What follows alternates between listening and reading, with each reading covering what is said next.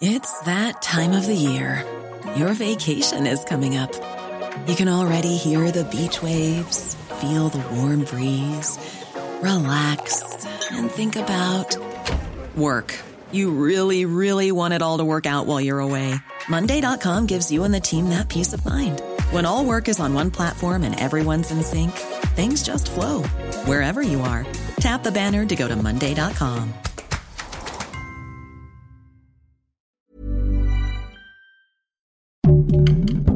Heraldo Podcast, un lugar para tus oídos. Otra marcha a favor del INE. A AMLO no le gusta nada la idea. Te contamos por qué. Esto es Primera Plana de El Heraldo de México. Desde hace algunos días, organizaciones civiles y los partidos de oposición están convocando a una nueva marcha a favor del INE y en defensa de la democracia del país para el próximo 26 de febrero. Y como no podía ser de otra manera, el plan ya retumbó en las paredes de Palacio Nacional. En la mañanera de este miércoles, AMLO reaccionó a la nueva marcha con un sarcástico ya chole. Sí, el presidente aseguró que sus adversarios ya no tienen razones para reclamar, pues cumplieron con su cometido de frenar la reforma electoral tras la primera edición de la marcha el pasado 13 de noviembre. Y la cosa no paró ahí. López Obrador dijo que esta marcha podría tener otro fin escondido, defender la inocencia del ex secretario de Seguridad Pública, Genaro García Luna, quien enfrenta un juicio en Estados Unidos por sus presuntos vínculos con el narcotráfico. Los organizadores contestaron y dijeron que la marcha tiene como objetivo principal manifestarse en contra del plan B que presentó AMLO luego de que la reforma electoral fue desechada, el cual básicamente busca reducir los recursos que se le dan a los órganos electorales. Y tal como la vez pasada, el presi dijo que también está preparando una marcha para marzo, pero no será para medir fuerzas, sino para celebrar el aniversario de la expropiación petrolera y que la refinería Olmeca en Dos Bocas, Tabasco, va a iniciar a producir el primero de junio. ¿Qué opinas de esto? Gracias por escucharnos. Si te gusta Primera Plana y quieres seguir bien informado, síguenos en Spotify para no perderte de las noticias más importantes.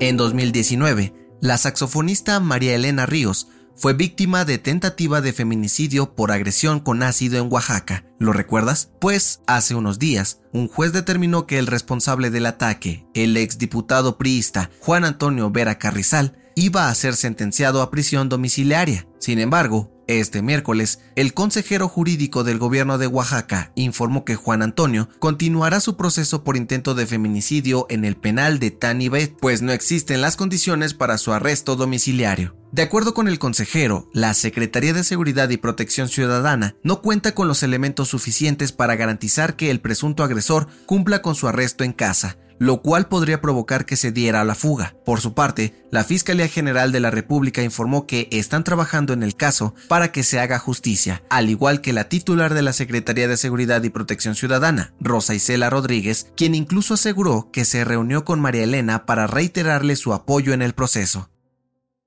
En otras noticias, este miércoles un juez otorgó una suspensión definitiva para frenar la extradición de Ovidio Guzmán a Estados Unidos. La medida cautelar estará vigente hasta que se resuelva si le conceden los amparos que presentó su defensa. En noticias internacionales, el gobierno de Estados Unidos se sumó a Alemania y anunciaron que enviarán 31 tanques de combate para apoyar a Ucrania en la guerra contra Rusia. Se espera que España y otros países europeos se unan a la iniciativa en los próximos días. Y en los espectáculos, si sentías que de plano te vas a quedar con las ganas de ver el reencuentro de RBD, te tenemos noticias. La banda anunció una segunda fecha en el Foro Sol de la CDMX el jueves 30 de noviembre del 2023. Este se suma a los conciertos que tendrán en Monterrey el 24 de noviembre, en Guadalajara el 26 del mismo mes y en la capital el 1 de diciembre.